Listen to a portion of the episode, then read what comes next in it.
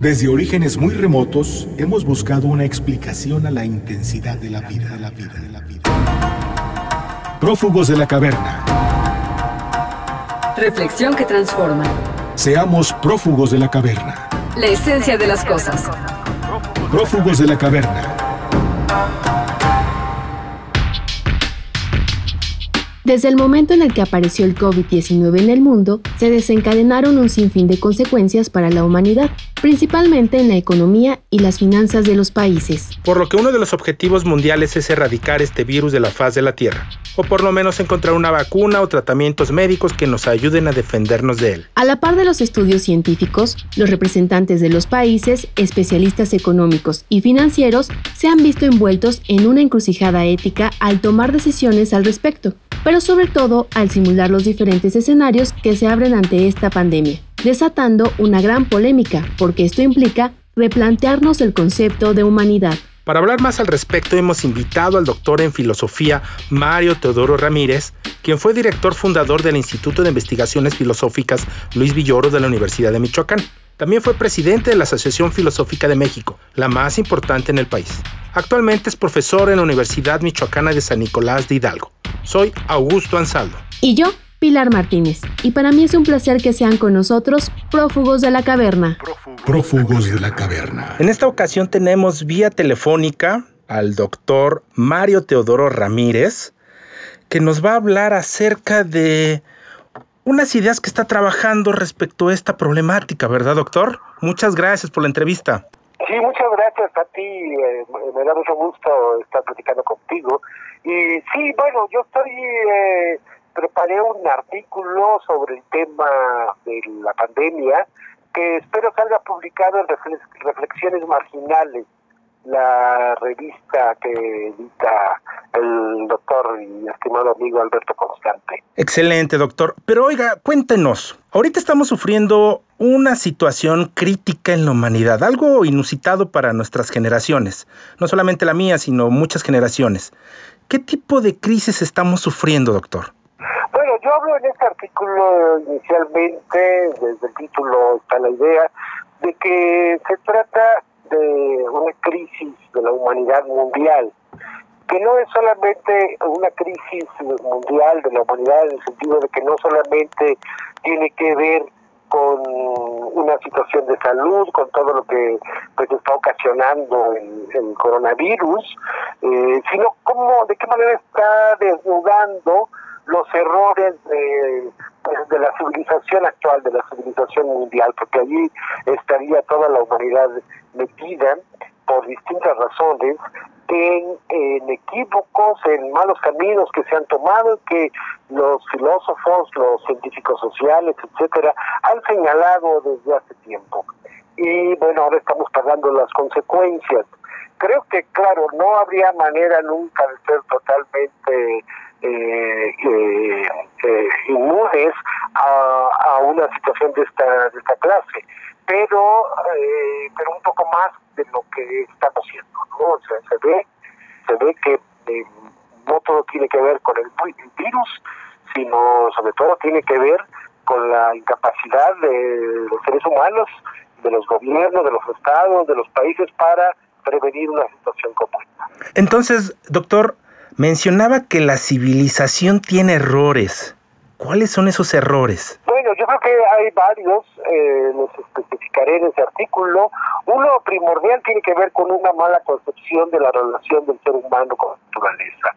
Una relación eh, basada en una actitud soberbia, soberbia eh, digamos, muy creído los humanos de que todo está dominado, todo se puede controlar a través de la técnica, de la ciencia, etcétera, pero pues no es así. Lo estamos viendo, que hay eh, cosas que rebasan nuestra capacidad, no solamente de control, sino incluso de comprensión, de entendimiento. Nuestro saber todavía es muy limitado respecto a la naturaleza. Otro otro fenómeno, bueno, es también una, una mala concepción acerca de la organización social. Eh, particularmente este dominio de la economía que se vive en el mundo contemporáneo, una cosa exagerada, excesiva, de querer hacer de todo negocio, de poner el dinero como el valor absoluto sobre todos los otros valores.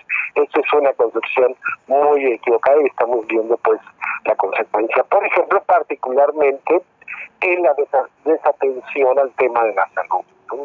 Tanto lo que es el manejo médico, hospitalario, etcétera, como la propia eh, salud de las personas, ¿no? La educación para la salud. Eh, esto es muy claro, ¿no? Pareciera un virus vengativo, pareciera el ángel exterminador, ¿verdad? Que es lanzado sobre los humanos para eh, evidenciar estos errores y estos equívocos, ¿no? Reflexión que transforma.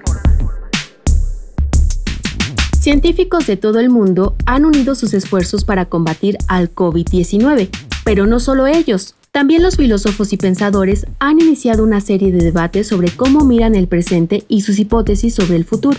Un proyecto que reúne las distintas miradas y que intenta poner en una línea de tiempo los distintos pensamientos generados a partir de la pandemia del coronavirus es La Sopa de Wuhan, una compilación de la producción filosófica publicada a lo largo de un mes, entre el 26 de febrero y el 28 de marzo de este año. En este caldillo podemos encontrar como ingrediente al famoso Slavok que nos recuerda el potencial utópico en las películas sobre catástrofes generadas por un asteroide o un virus que amenazan a la humanidad, lo que genera la solidaridad global, donde nuestras pequeñas diferencias se vuelven insignificantes y todos trabajamos juntos para encontrar una solución.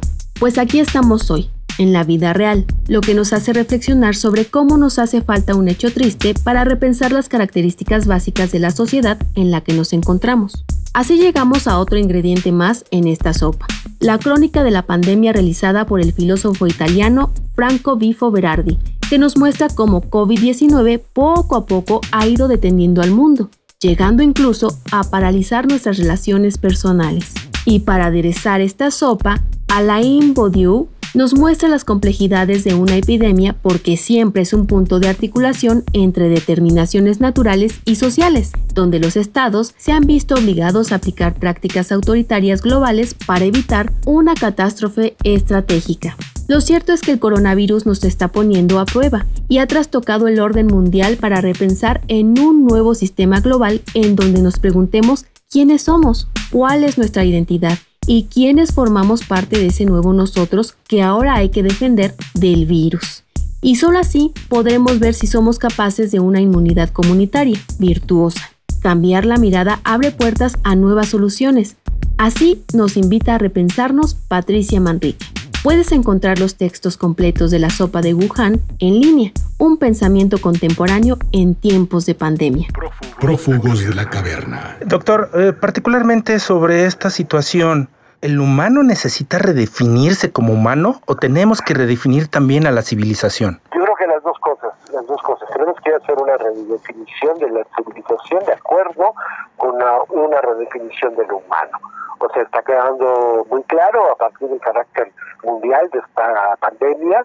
El, filósofo alemán Marcus Gabriel, que tuvimos sí la oportunidad de tener en Morelia en 2014, pues, colega, amigo, y un joven, un profesor muy, muy destacado, ha señalado que que si, es necesario, que, bueno, que el término pandemia, recordar el término pandemia significa todo el pueblo, todo el pueblo infectado.